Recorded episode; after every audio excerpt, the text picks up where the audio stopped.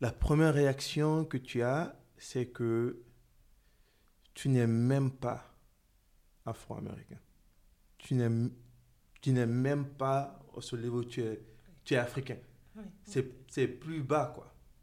C'est la première réaction que j'avais, j'avais remarqué. Mais moi, vraiment, mon identité, c'était, ça le troublait. Parce que j'étais l'un des Africains qui, si tu ne pouvais pas me dire, ben rentre chez toi. J'allais dire, ben je veux rentrer, c'est mon père qui m'a amené ici. Moi, je veux rentrer. Moi, j'étais à l'aise.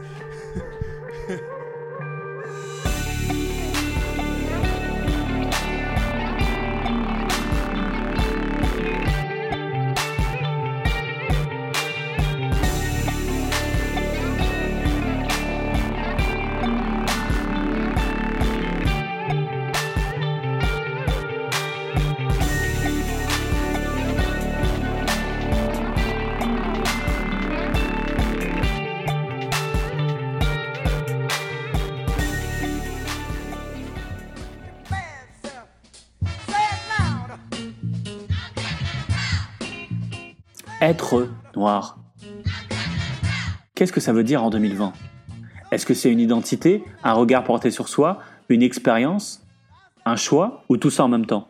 Est-ce que cela se vit pareil aux États-Unis, en Europe ou en Afrique? Pour répondre à ces questions, on a voulu avoir le témoignage d'Abdel Kamara. Naissance guinéenne, éducation aux États-Unis et déménagement en France. Abdel est à la fois noir, guinéen, américain bientôt français peut-être, et aussi musulman. C'est dire s'il en connaît un rayon sur la question.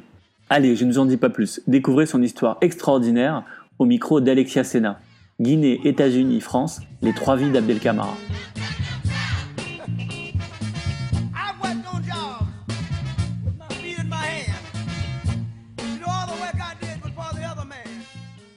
Alors, tu, tu es arrivé aux États-Unis en 97. Oui. Tu avais 14 ans. Et tu me dis, aujourd'hui, l'Afrique, c'est hype mais à l'époque, c'était pas du tout ça. Non, non, c'était pas du tout ça. C'était avant, avant le, euh, comment dire, Afrobeat, avant Black Panther, avant tout ça. L'Afrique était connue pour euh, tout le monde avait faim. On n'avait pas, on n'avait pas de maison, on n'avait que des cases. Il y avait, il y avait, ça n'était pas du tout développé, quoi. Du coup, euh, l'image de l'Africain que les, que les jeunes Américains avaient, c'était du, du, du, petit enfant avec le ventre gonflé, les mouches qui viennent. Il n'avait même pas l'énergie de chasser les mouches. Et, et, personne ne voulait être africain. Mm. Du coup, même les jeunes africains qui, euh, qui étaient, ils ne disaient pas qu'ils étaient africains. Ils disaient tous, euh, je viens de New York ou j'étais en Californie, quelque chose comme ça. Quand je disais je viens de la Guinée, c'était un peu... Hein, et, et, moi, j'étais un peu choqué qu'ils ne savaient pas bah oui. Mais la Guinée. Je dis, mais la Guinée. Il disait, oh, Guinée, nous Guinée? Je dis, non. Nous Guinée, c'est même pas en Afrique. Alors, c'était un peu, un, peu un choc pour moi. Première euh, journée à l'école.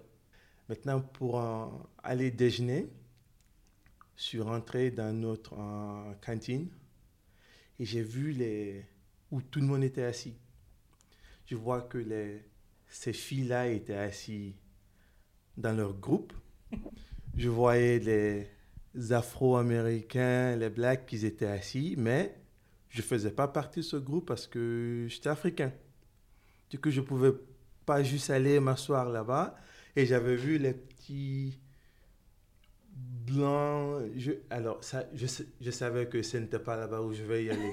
immédiatement, j'étais très troublé parce que c'est quelque chose que j'avais jamais. comment choisir où y aller, quoi. Mm-hmm. Alors, je suis resté debout euh, tellement longtemps que ces filles que j'avais rencontrées dans la classe euh, de, en français, ils m'ont vu et ils m'ont invité. Du coup, je suis venu m'asseoir avec eux et tous les autres me regardaient, mais qu'est-ce que lui, il fait? C'était les. les je ne sais pas si on a ça ici, les cheerleaders. C'était les filles les plus, disons, populaires. populaires et autres. Ils m'ont invité, du coup, je suis allé m'asseoir avec eux. Et c'est, je crois, à ce moment que j'ai commencé à me rendre compte que cette histoire de identité, race, mm. ça existe et c'est réel ici. C'est quelque chose que je n'avais jamais ça, ne faisait pas partie de mon vécu du tout. Je prenais des, des classes qu'on appelle un ESL, English as a Second Language. Et dans ces classes, il n'y avait que des Mexicains. Parce que c'était des classes pour les gens qui ne parlaient pas anglais. Et il y avait un jeune homme dans cette euh, classe. lui, il était indien. On était les deux qui n'étaient pas, disons, latinos. Du coup, on est devenus meilleurs amis. Et euh, la ville où j'étais à Atlanta, c'était Marietta. Marietta, Georgia, c'est juste à côté d'Atlanta. Et c'est une ville qui est, qui est vraiment, disons, c'était une ville un peu euh, spéciale parce que c'est vraiment mix. Il y a des, il y a des ghettos et il y a des, comment on dit, country clubs. Mmh, Alors, et on allait à la même école. Ah oui. Du coup, du coup à l'école, tu voyais un peu tout, des identités là étaient représentées au lycée, on voyait tout ça. Mais c'est quand même, euh, c'était quelque chose à naviguer. Euh, par exemple, j'avais un ami, on est allé euh, dans une petite ville du banlieue d'Atlanta qui s'appelle Kennesaw.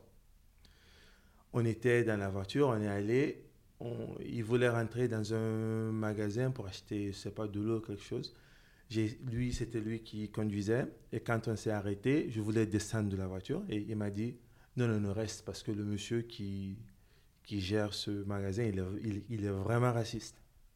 Et il va pas être content de te voir dans son, dans son euh, un magasin. Ah ouais, d'accord. Parce que donc, et ton, et ton ami en question, du coup, lui, il est blanc? Blanc, oui. Alors j'ai dit, ok, cool. C'était, j'ai dit, bah, je veux pas y aller. Alors c'est, tu as ça, et tu as aussi une ville où tous les plus grands politiciens sont noirs. Atlanta n'a pas de, de maire blanc. Mais au fur et à mesure, j'ai compris comment m'adapter, comment me positionner, comment, mm. quelle identité adopter. Quoi. Mm. alors, quelle identité adopter? Quelle identité est-ce que toi tu as adopté Franchement, ça a évolué. Mm. Au début, je, dès que j'ai, j'ai appris l'anglais, c'est venu avec l'accent du, du, de l'afro-américain mm. que franchement, je devais forcer un peu pour cacher le côté africain. Pour, parce que si tu es black et tu parles comme, comme les, euh, comme les afro-américains, tu deviens afro-américain immédiatement parce qu'il n'y a pas de différence. Du coup, au début, c'était ça. Mais euh, quelques années après, je me suis, j'ai vraiment, je, je n'ai jamais voulu cacher mon côté africain parce que c'est quelque chose, je suis, je suis très fier d'être guinéen, c'est ma première identité. Du coup, j'ai euh, commencé vraiment à dire que je suis, mais je suis guinéen et, et j'ai adopté une règle. À chaque fois que je suis dans Atlanta, je ne dis jamais que je suis d'Atlanta. Dès qu'on me demande dans la ville d'Atlanta, where are you from? Je dis Guinée. Mais dès que je sors d'Atlanta, on me demande where are you from? Je dis Atlanta.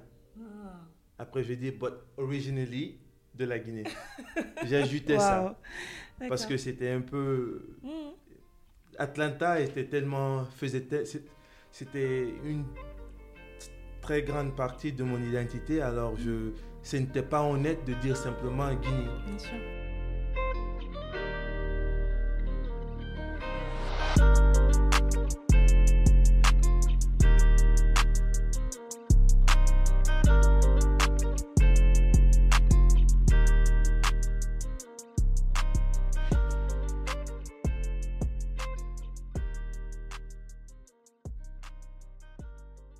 Toi, tu t'es retrouvé donc aux États-Unis noir, mais pas noir américain. Et comme tu disais tout à l'heure, je suis euh, visuellement, il n'y a pas de différence entre un Afro-américain et toi. Mhm. Et en même temps, euh, donc le moment où, tu, où les gens te demandent d'où tu viens et ils comprennent qu'en fait tu n'es pas Afro-américain, tu es plutôt africain. Comment, comment ils le vivent? Comment les Noirs le vivent et comment les non-Noirs le vivent? Alors, pour les Noirs, eux, c'était assez simple. Quoi. Tu es juste... Parce qu'on avait tous des amis jamaïcains, on avait tous des, euh, il y avait plein d'Africains. Du coup, c'est juste un côté de ton identité. Mm. Mais c'est pas un big deal, ça ne change pas beaucoup de choses, quoi. Pour eux, c'était plutôt est-ce que tu parles comme nous? Est-ce que tu t'habilles comme nous? Est-ce que tu, si tu fais ça, rien rien n'est différent. Tu fais partie du un club, quoi. C'est pour cela, au début, j'étais à l'écart, mais un an après, quand j'ai appris à parler comme eux, je m'habillais comme eux, je faisais partie du club. Et les blancs? Quand tu, quand, Est-ce que tu vois une différence dans leur regard, les Américains blancs, quand tu dis que tu es africain et pas afro-américain? Oui. Alors, il y a deux réactions. La première réaction que tu as, c'est que tu n'es même pas afro-américain. Tu n'es, tu n'es même pas au seul niveau où tu es, tu es africain. C'est, c'est plus bas, quoi.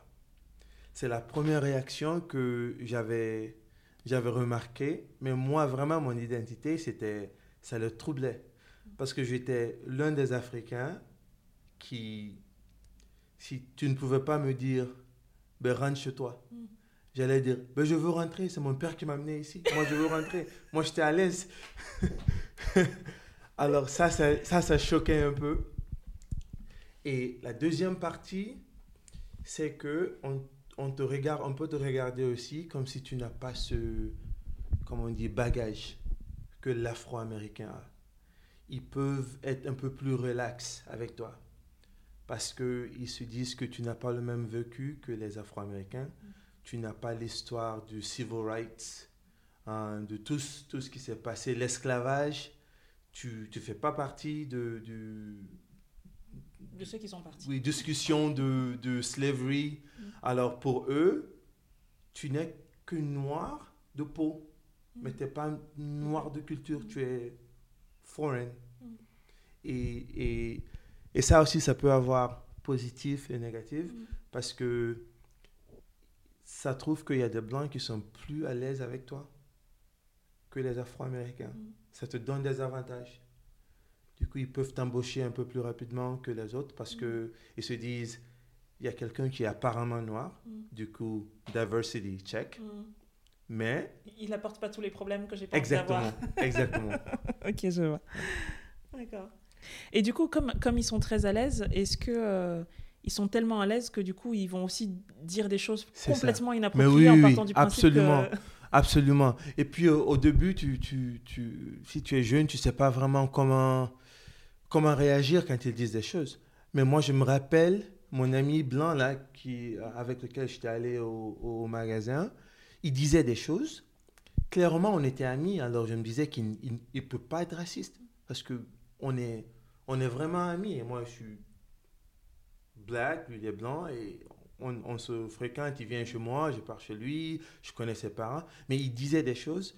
S'il dit ces choses aujourd'hui, j'allais le, comme, comme, comme on dit, check him. J'allais lui dire, mais non, tu peux pas dire ça, tu n'as pas le droit. Alors oui, ça, ça trouve qu'ils peuvent complètement se mettre à l'aise et dire des choses qu'avec un peu de recul, tu peux dire, mais c'était un peu euh, choquant. Ça. D'accord. Ouais. Autre ligne de, de partage et de différence, la religion. Ouais. Donc, effectivement, tu es, comme tu disais, euh, la couleur pareille qu'un Afro-Américain. Ouais. Tu es musulman comme certains Afro-Américains, Ouais. sauf que apparemment, il y avait des distinctions. Et si j'ai bien compris, il y a beaucoup de gens qui te posaient toujours la même question, et ces gens sont toujours des musulmans. C'est une question que les Oui. musulmans te posaient et pas les non-musulmans. Oui, parce que. euh, C'est quoi la question? avant, avant 2001, avant 9-11, personne, islam était là, mais les Américains, ils ne savaient pas trop. Mais euh, c'était plutôt les, les, les musulmans, mais les immigrés. Mm. Les gens dont- provenant du Pakistan, Pakistan, India et autres là. euh, ça se trouvait que pour eux, le black américain ne peut- n'est pas né musulman se sont convertis ou bien ils étaient dans, comment on dit, Nation of Islam. Mm. Et, et Nation of Islam, la théologie est très différente de euh, l'islam. Du coup, pour eux, si tu es Nation, tu n'es pas du tout musulman. Et si tu es converti, tu ne connais pas beaucoup. Mm. L'islam venait toujours avec une histoire assez tragique. J'ai vécu quelque chose et c'était un accident où, où j'étais drogué. Après, l'islam m'a sauvé, quelque chose comme ça. Du coup, moi, quand on me demandait, c'est quoi euh, l'histoire de ta conversion, je dis, Ben, je suis né. Ça y est. je dis, c'est l'histoire, c'est tout.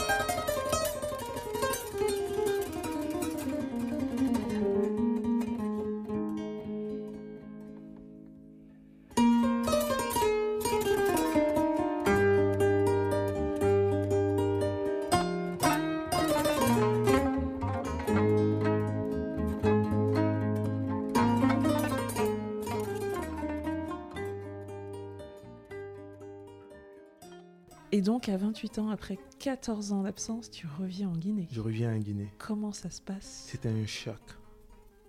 C'était un choc parce que j'ai, euh, je, suis, je suis arrivé et la, je suis allé, c'était un mois de mai.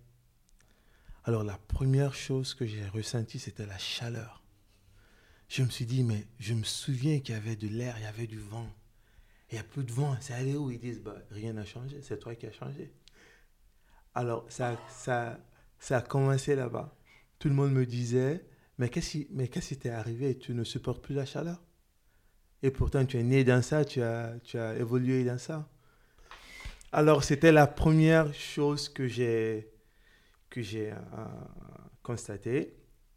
Et après, c'était pas quelque chose que j'ai que j'ai remarqué immédiatement, mais tout le monde était black. Encore Pour, la première fois dans 14 ans, tout le monde était black. Il y avait quelques expats qui se promenaient, mais tout le monde. Alors, la question raciale, c'était. N'était plus quoi, ça n'existait plus, ça ne faisait plus partie du calcul, pas. Il n'y avait pas d'énergie à dépenser là-dessus. Alors, ça, tu, tu, on était plutôt maintenant. Tu es. Tu es. Comment on dit Loco ou, ou tu, es, tu es un vacancier, comme on, comme on, comme on disait. Pour moi, j'étais guinéen, pur guinéen, rien d'autre. Je, je, n'étais pas américain, je ne suis pas français, je suis guinéen.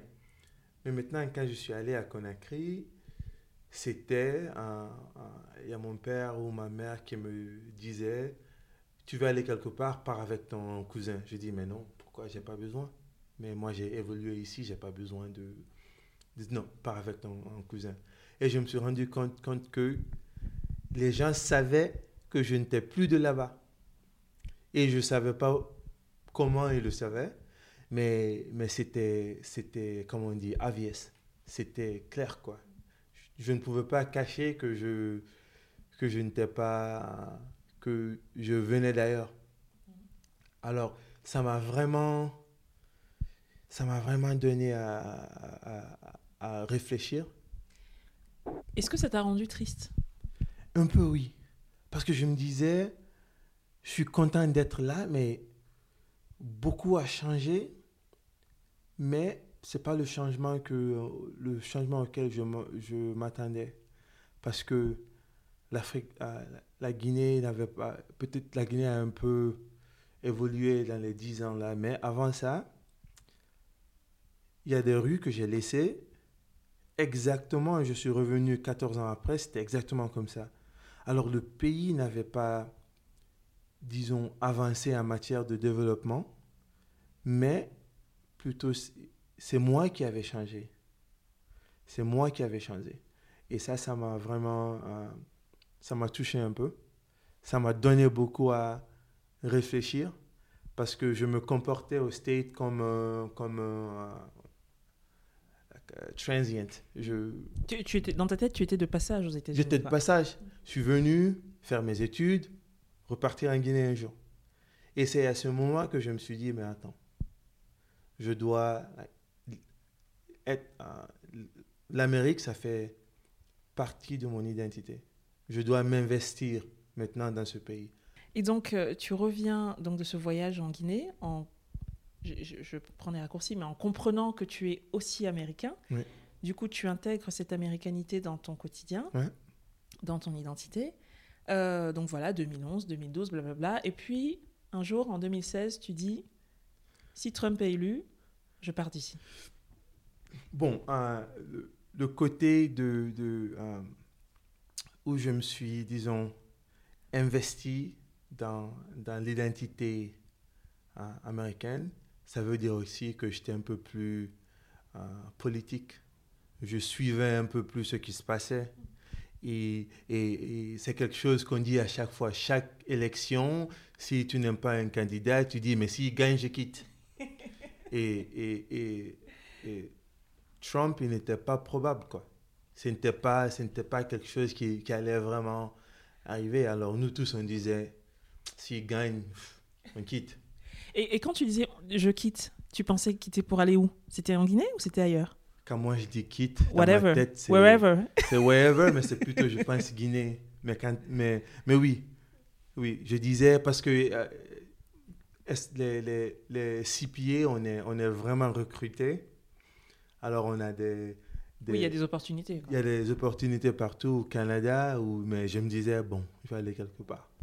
Donc tu avais dit ça, c'était effectivement une, une blague, enfin tu avais dit ça comme ça. comme Oui, ouais. en- Voilà. Et, et donc finalement il a été élu. Et quelques mois plus tard, tu as Quelques donc... mois plus tard, j'ai j'ai cette opportunité de, de euh, venir en France. Et je me rappelle, je suis venu pour l'entretien. Et c'était vraiment ma première fois en France en tant qu'adulte. Du coup, je, je, je me préparais un peu à quoi Qu'est-ce que je vais aller trouver là-bas Je dis, je parle la langue, mais je sais que mon français n'est pas bien. Ah, ça s'est un peu amélioré, mais je dis mon français n'est pas bien. Et je sais, je suis musulman, je sais que les Français, ils disent que euh, l'affaire de laïcité, là, je ne comprends pas. Et, et ma femme, elle est voilée, alors on, on, on- disait, elle porte le voile, que- qu'est-ce que ça, ça va ah, On aura quelle sorte de problème avec ça? Du coup, je savais que ça allait être un challenge, mais quand même, on venait avec avec le. euh, J'avais cette, euh, disons, confidence que c'est les Français qui sont allés me chercher. Du coup, si ça ne va pas, je me retourne. Je n'étais pas venu ici parce que j'avais besoin de la France, j'avais besoin de Paris. Du coup, je suis venu, c'était vraiment pour essayer. Je savais que ça allait être difficile quand même. Je savais que l'affaire d'identité, là, était, était, était un peu compliquée ici. savais que ça allait être compliqué. et alors effectivement, tu arrives en France, donc tu es, tu t'appelles toujours Abdel, ça n'a pas changé. Tu es toujours américain, mais cette fois-ci tu es donc un expatrié américain, euh, puisque tu es, tu es venu effectivement parce que tu as été recruté par un chasseur de Ouais. tête, donc tu as euh, dans une dans une, une grande entreprise avec euh, une vie une vie confortable. Ouais. Euh, et puis, comme tu le dis toi-même, euh, toutes ces questions que- qui se posent quand on te voit, parce que tu es noir, parce Hein. que tu es musulman, parce que ta femme est voilée, etc. Euh, tu dis, je savais que ça allait être challenging. Maintenant que tu es là, est-ce que ça a été moins challenging que tu croyais ou plus challenging que tu croyais? Je dirais plus. Ouais. Je dirais plus.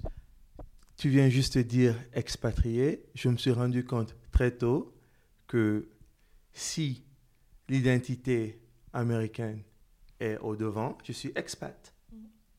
Si on n'entend que le nom Abdel Kamara, qui est un nom ouest-africain, je suis immigrant. Et les deux ne sont pas traités de la même manière. Et j'ai vu ça très tôt et j'ai une, petite histoire. Dès que je suis venu, j'ai euh, ouvert mon, mon compte euh, bancaire à distance. J'étais à New York à l'époque, j'ai ouvert euh, mon compte et c'est c'est le IBAN, le, le RIB que j'ai donné à, mon, à, mon, à ma boîte pour déposer mes, euh, mes frais de déménagement. Du coup, au State, si tu es avec une banque, peu importe où tu es dans les 50 États, tu vois la banque, tu rentres dedans, ils s'occupent de toi. Il n'y a pas cette affaire de tu n'es pas avec notre branche, il faut aller quelque part d'autre. Du coup, j'ai vu la banque, je suis rentré et on me demande mes identifiants. J'ai dit, bah, je ne sais pas de quoi vous parlez. J'ai le RIB, j'ai le mail, je n'ai pas reçu d'identifiant. On me dit, bah, on vous envoie normalement les, les identifiants par mail. Je dis, est-ce que vous pouvez vérifier où est-ce que les identifiants ont été envoyés? On me dit, bon, on les a envoyés à l'adresse que, que vous nous avez donnée. C'était l'adresse d'Atlanta. J'ai dit, bon, si vous l'avez envoyé là-bas, moi je suis plus à cette adresse. Je suis plus dans cet appartement, je n'hab- je n'habite pas là-bas. Du coup, je ne les ai pas. Ils disent, bon, on- peut-être on peut changer. Non, je propose, je dis, bon, changer l'adresse. Et euh, l'adresse que j'utilise, je suis hébergé chez mon oncle pour deux semaines là. Vous pouvez mettre l'adresse là-bas et expédier pour que les identifiants viennent dans les deux jours à venir. Ils disent, bon, on ne peut pas changer l'adresse sans t'envoyer un texto, SMS, quelque chose comme ça. Et ils disent, bon, tu as donné quel euh, numéro? Je dis, euh, j'ai mon numéro américain, le téléphone marchait. mais j'avais pas mis le 1 devant le numéro. Du coup, ça, ça ne, ça ne marchait pas. Et maintenant, c'était, il y a une trentaine de minutes qui s'étaient écoulées. Et avec tout ça, c'était le français que je parlais. Euh, quand je venais juste d'arriver, j'essayais avec mon français et il ne, on n'allait nulle part. Du coup, j'ai arrêté de parler français. J'ai changé en anglais et j'ai dit, This is enough. Ça suffit, je suis là. J'ai un passeport qui vérifie mon identité. Vous avez mes fonds dans votre, au sein de votre institution. Donnez-moi accès à mes fonds maintenant. Ça suffit. Je suis là. Vérifiez que je suis qui je dis que je suis et, et ça va. Et la dame me demande Vous avez un passeport? Je dis oui. Et je, je, je, mets ma main dans ma poche et je sors le passeport américain. Dès qu'il voit le bleu passeport, elle dit Hey, you are American. Je dis Yes. Après, elle dit Attendez une seconde. Elle appelle quelqu'un de la rue qui descend. Monsieur Kamara, come with me. Avec l'accent là. Je le suis et on part dans son bureau. Il dit Monsieur Kamara, ce qu'on va faire, on va commander votre carte votre chéquier. Et d'ailleurs, on a des, on euh, euh, on a des offres pour, pour, pour les comptes comme euh, celles que vous avez. Et, on va les commander, on va mettre l'adresse de la banque ici et vous venez demain pour récupérer ce que vous avez besoin. Le monsieur, il s'attendait que j'ai dit, oh, thank you very much. Alors j'ai dit, pourquoi vous, vous, vous ne m'avez pas offert ça quand je venais d'arriver? Il dit, Bon, we didn't, je dis non, j'ai traîné pour 30 minutes. Et ce n'est que quand le passeport américain est sorti, le ton a changé, vous vous êtes descendu. Et maintenant, euh, le problème est réglé.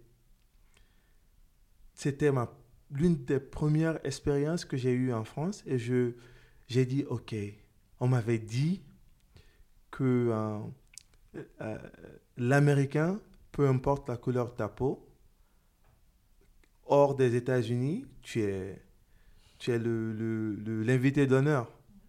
Et j'ai vraiment vécu cette, cette, cette, expérience très, très tôt. Immédiatement, c'était Welcome, so where are you from in America? C'était.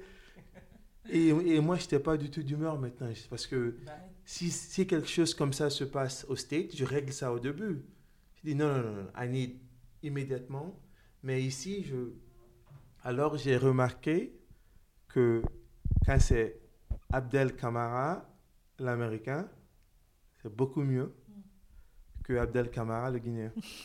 Ça pointe, le, ça pointe le fait qu'il y a ce problème racial qui est au moins aussi présent ici que là-bas, mais de façon différente. Et l'une des grandes différences aussi, c'est que tu me disais, là-bas on en parle. We know that it's an issue, and here you just don't talk about it. Exactly. exactly. So, um, au State, on sait que les États-Unis ont été établis sur, sur le dos des, des, euh, des, Noirs ou des minorités. Et ça a commencé avec euh, Native Americans. Du coup, on sait que c'est un, c'est un problème qui n'a jamais été vraiment réglé. Et, mais on en parle. On en parle. On sait que c'est un problème si dans une euh, entreprise, il n'y a pas assez de, de disons, noirs dans, dans le board, comité de, board of directors, on sait que c'est un, problème. Et ça peut, c'est absolument normal de dire, why don't we have enough black managers in this company? Et c'est quelque chose, on va prendre des étapes pour, euh, pour se rassurer qu'il y a des, que le problème est, réglé, quoi. Au point où moi, j'étais le, j'étais le, euh, le chair de Black Employees Network dans ma société, dans ma boîte. Et on avait, comme c'était Atlanta, on avait plein de noirs. On avait 200, 300 et quelques euh, noirs dans, dans l'organisation. On avait des, associés noirs et on avait des problématiques uniquement que pour les noirs. Et qu'on a discuté là-bas et on arrivait à trouver des solutions. mais ce n'était pas. euh, tout le monde était invité, hein, mais la problématique, c'était ceux qui. Le, le problème que les Noirs ont. Et ça, c'est absolument normal là-bas. Mais, mais je- j'expliquais ça aux collègues quand je venais d'arriver ici, mais ils étaient choqués. Ils ont dit Black Employee Club. What? Mais, mais pourquoi? Mais ça, c'est pas bien d'avoir de ségréguer comme ça. J'ai dit, mais c'est quoi le problème? On avait Women uh, Professionals Network, Latino Professionals Network, Gay Professionals Network, parce qu'il y a des, y a des, il y a des choses qui, qui, qui ne sont applicables que euh, À une, à une minorité. à, euh, à- à une minorité. Et si on n'en parle pas, on va jamais gérer. Une question par rapport à ce que tu décrivais, le euh, Black Employees Network. Network. Tu dis tout le monde était invité, mais qui venait? Est-ce qu'il y avait des non-noirs qui venaient de Mais temps en oui, temps? Mais oui, il y avait des, il y avait des managers qui avaient des, euh, des juniors noirs qui travaillaient avec eux. Et disons, peut-être eux, ils viennent d'un, d'un État où il n'y a pas beaucoup de noirs, ou bien ils, ils n'ont juste pas assez d'expérience avec les euh, noirs. Ils venaient. Et on encourageait les gens aussi pour inviter les associés qui n'étaient pas noirs, parce que 99% des associés sont blancs. Du coup, on les invitait parce que c'est eux qui peuvent changer des choses. Du coup, c'était quelque chose qui est normal et on invitait, on les invitait à chaque fois. En France, je trouve que c'est le français, ce que je vois, c'est qu'on est tous français et ça va, ça bouge. Et tout est cool. On est français et c'est tout. Et ça va parce que tous les autres qui n'est pas comme on dit, white male. Tout le monde doit s'adapter au white male et ça va. Tu peux pas être, comme on dit, your whole self. Tu peux pas être qui tu es à 100% et lui, il peut l'être parce que lui, il est chez lui. Et toi, tu viens d'ailleurs, toi, tu changes, tu deviens comme lui et ça va aller.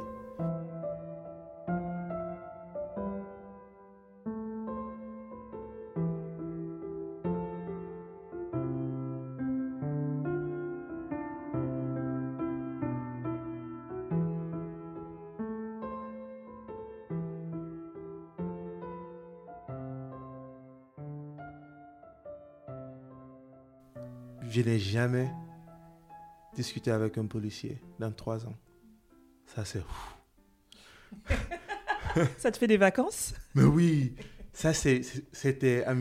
Je ne, disons que je ne conduis pas trop ici en France, à Paris, mais je n'ai jamais eu affaire avec un policier français. Par contre, je les vois euh, avec les, les, les, Ah oui, les, les conducteurs de scooters. les, les gars qui conducteurs de en scooter, on les arrête. Ils sont en train de contrôler leur, euh, euh, leur euh, moto. Je vois les policiers sortant des métros. Ils ont toujours peut-être un, un, peut-être soit noir ou arabe qui sont. Il y a trois policiers à l'intérieur. Alors, je vois que ça se passe. Peut- peut-être que ça arrive, mais je ne l'ai jamais vu avec un blanc ou une, une blanche. Mais je vois toujours que ce soit noir ou arabe.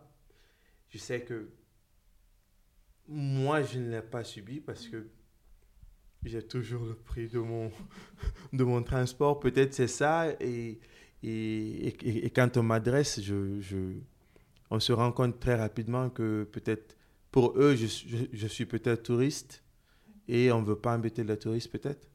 Et vraiment, moi, c'est euh, la, charge, la charge raciale, c'est vraiment moins pour moi ici. Ouais, je voulais que tu commentes cette phrase qui est de Barack Obama dans euh, Dreams from My Father. Uh-huh. Euh, il dit I had stumbled upon. J'ai pas un aussi bon accent que toi, mais tu vas te débrouiller avec. I had stumbled upon one of the well kept secrets about black people that most of us weren't interested in revolt, that most of us were tired of thinking about race all the time, that if we preferred to keep to ourselves, it was mainly because that was the easiest way to, talk, to stop thinking about it easier than spending all your time mad or trying to guess whatever it was that white folks were thinking about you. Yes, c'est, c'est, c'est 100% true.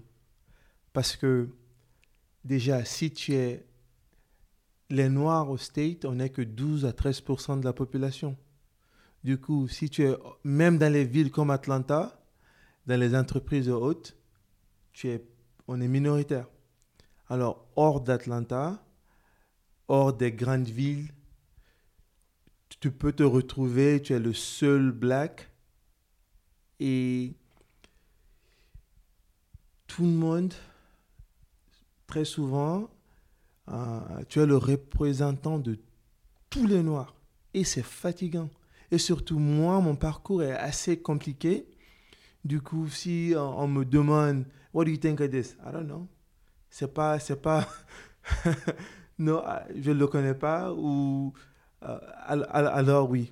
Et, et tu trouves aussi, même, euh, même, même depuis que je suis venu à, Paris, il y a des meet-up qui sont black. Et quand je suis venu ici, j'avais besoin d'être autour des, euh, des blacks, disons. Alors, je suis allé une fois à, un de ces meet-up et il y a un, un, monsieur qui était à ces meet-up. Il a dit Oh, it feels so good to have some melanin around me. Alors, mais je l'ai compris immédiatement. Alors, il était à l'aise. Il pouvait être lui-même. Il n'avait pas besoin d'adopter euh, l'identité qu'on euh, l'attribuait.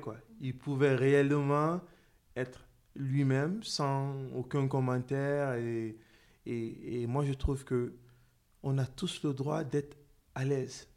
Et si moi, je suis à l'aise dans un milieu, c'est comme si, c'est comme tout d'autre. Si tu es musicien, tu es, tu es poète, disons, poète après un moment, tu veux, te tu veux te retrouver avec des poètes, tu veux être avec des écrivains. Si tu, es, euh, si tu joues au foot, après un moment, tu veux aller dans des sports bars avec des gens qui discutent, tout ça. Alors, si tu es à l'aise avec une certaine communauté, pourquoi tu n'as pas le droit d'aller te, te, mettre à l'aise avec uh, où tu es uh, Just be comfortable, be free wherever you are? Alors, je, suis complètement d'accord avec ce que... Uh, Super. Ça me... Je reviens du coup à ce sujet euh, de la Guinée parce que euh, je fais le lien avec ce que tu viens de dire. Euh, la Guinée, ce serait pour toi un endroit où il n'y aurait plus de code switching. C'est une notion que moi je ne connaissais pas. Et c'est toi qui m'en as parlé. Alors explique, explique-nous ce que c'est. Alors on a même des blagues. Si tu, si tu appelles un de tes amis, un black, avant 17 h la voix que tu auras au téléphone, ce n'est pas la voix que tu vas avoir si tu l'appelles à 20h. OK? Et, et c'est tellement réel que dès qu'on m'appelle, dès que je dis hello, on va dire oh, you're at work. Immédiatement. Immédiatement. Mais si je ne suis pas au, au travail, on m'appelle c'est yo, what's up? Alors, moi, maintenant, je m'en fous. Moi, je suis, je suis assez avancé dans ma carrière. Je prends le téléphone comme je le veux. Mais c'est une notion qui est, qui est réelle. Si tu es au... Et c'est pas seulement que... C'est pas seulement d'être... Le fait d'être au travail. C'est si tu es dans un milieu qui n'est pas celle de ta communauté, il faut délaisser une très grande partie de ton identité la manière de parler change, tes intérêts, les sujets qui t'intéressent changent. Le, la notion de code switch, c'est quelque chose qui est... Tout le monde le connaît, quoi. tout le monde le fait. Tout le monde le fait. Tu, tu appelles quelqu'un, yeah, I, I can't talk right now. Mais si ton ami qui est à côté, lui, son téléphone sonne, il est, il est à l'aise, il parle exactement comme il parle chez lui. Et dès que moi je parle comme, euh, comme je parle normalement, il y a des regards immédiatement. En Guinée, il n'y a pas de code switching. Pas du tout. Parce que tu. Je parle comme euh, je veux, quoi. Mm, Et mm. même si je parlais un peu, disons. Par contre, le seul code switch que j'aurais à faire, c'est l'accent français en Guinée on va me dire, mais tu parles comme un Parisien, là, ils vont se moquer de moi. Ils vont dire, Mais non, on parle pas comme ça en Guinée. Notre français, c'est pas comme ça.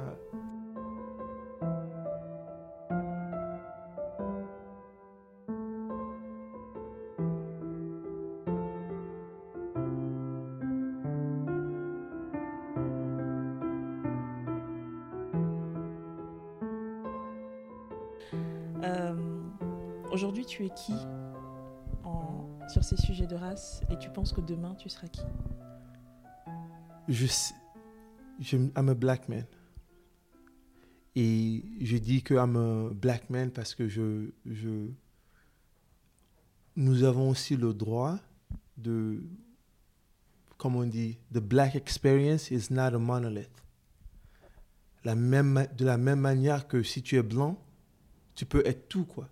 Tu peux être australien, anglais, français, sud-africain, et c'est accepté que tu es blanc. Mais en tant que noir, il y a toujours, uh, there's an attempt to find out where you are. Et quelqu'un m'a dit, j'ai entendu une fois, on dit que you are what you have to defend. Et je veux, j'aurai toujours à défendre d'être noir. Si je, n'importe où, sauf en Afrique, disons, s'il y a un, if there's a crime committed, il y a un crime qui est commis par un noir et que je suis, et que je suis en train de marcher, on dit il y a un noir qui l'a fait, il est parti de ce côté, on va, on va, on va, on va m'arrêter. Il n'y aura pas de discussion. C'était quelle sorte de noir? Il, parlait avec. Non, non, non, on va m'arrêter. Du coup, for me, I'm a black man Guinean origins who grew up in America, who now lives in France, who's gonna go back to Guinea one day. Du coup, ce, ce, euh, euh, je, je ne laisse plus personne me définir. Moi, je, je, je, me donne aussi l'opportunité de, de choisir qui je suis euh, quand, je veux, à ma faveur quelquefois. Et I think I'm just a, I'm just a black man in the world. Merci. Non, merci à toi. Non, mais vraiment, merci beaucoup.